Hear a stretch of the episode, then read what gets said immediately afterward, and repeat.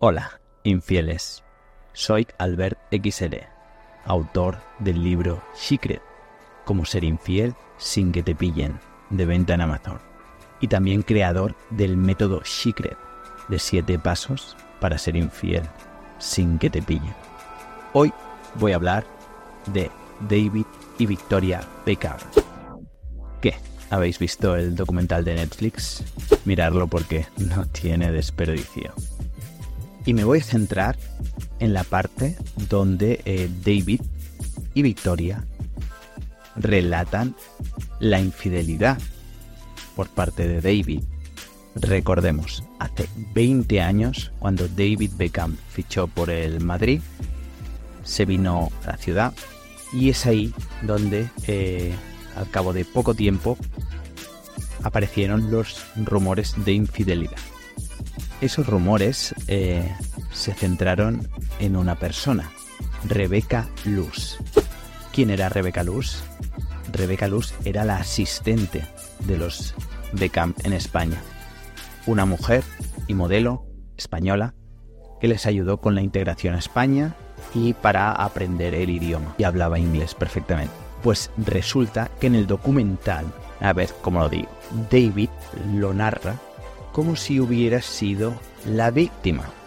Y Victoria pues así lo afirma que fue un periodo difícil en su relación de pareja. A ver, David, guapo, después de 20 añazos, haces un documental de tu vida y pasas así de rasquis por encima y además te haces la víctima.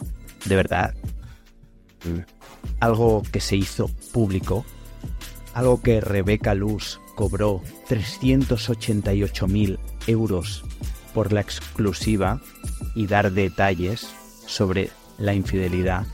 Y no fue una vez, fueron varias veces, David. Con lo cual, no puedes obviar esto de tal manera en el documental de tu vida, ya que fue un episodio grave. Y al final, eh, los dos, eh, Victoria y tú, tuvisteis que eh, trabajar ¿vale? sobre esta situación y salisteis adelante. Enhorabuena, felicidades. La pareja sale muy reforzada tras un acto de infidelidad si realmente lo trabajan conjuntamente, con ayuda profesional y pasa todo ese eh, periodo, ese duelo, esa, esa pérdida de confianza y ese trabajo sobre eh, recuperar de nuevo la confianza. Pero hacerse la víctima, mm, David, creo que aquí no has estado nada bien. Has causado tal revuelo que hasta has indignado a Rebeca Luz. Rebeca Luz ya vivía apartada de tu vida desde que pasó el incidente. Ha construido una familia, vive en Noruega con su marido, con sus hijos, con su escuela de yoga y ha visto el documental y no se ha podido callar la boca por la indignación. David, guapo, tú no has sido la única víctima. La víctima lo habéis sido los tres. Y tú, querido, has sido infiel repetidas veces con Rebeca, con lo cual eres responsable de tus actos. Y nada te hubiera honrado más en tu propio documental ser sincero, reconocer los actos y pedir disculpas públicas, no solo a Victoria, sino a Rebeca también. ¿Qué te parece? Si ya estabas visto como un caballero y todo un señor con clase, este acto te hubiera elevado al Olimpo.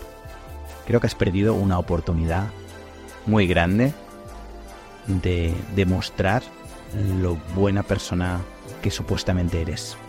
Bueno, pues la indignación de Rebeca ha sido grande. Obviamente ella ha dicho que no que no está de acuerdo en que David se sienta la víctima. De hecho, seguramente David forzó la situación. Y ya Rebeca, cuando se supo todo, cuando salió a la luz pública, pues obviamente lo que dijo es que no pretendía en ningún momento romper el matrimonio, deseaba que no se rompiera y más con hijos de por medio y lo, obviamente pues salió de sus vidas. Con dinero sí, obviamente aprovechó, hizo negocio y bueno, y ha hecho su propia vida. Pero analicemos un poco a David, porque David no ha sido infiel solo con Rebecca Luz. Se le atribuyen otras muchas infidelidades con otras mujeres.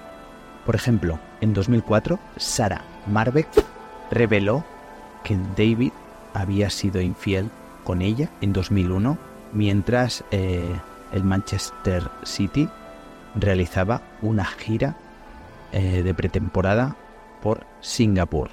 También otra mujer, en este caso Daniel Heath, confesó que también eh, David Beckham había sido infiel a Victoria con ella.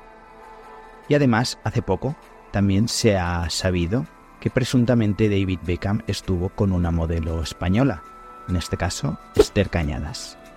Mi pregunta es, ¿veis a David Beckham un infiel empedernido?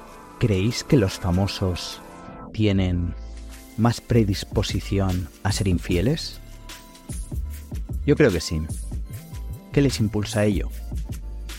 La fama, el poder, el dinero, la libertad, los viajes, la atracción que generan hacia los demás.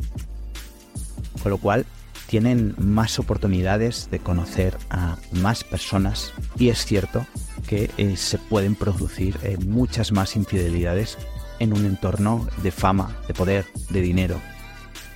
¿A quién no le gustaría pasar una noche con alguien tan famoso a pesar de que tuviera pareja? Mm, pensarlo. ¿Cuántos de vosotros o vosotras os gustaría estar con David Beckham una noche si supierais que no os pillarían?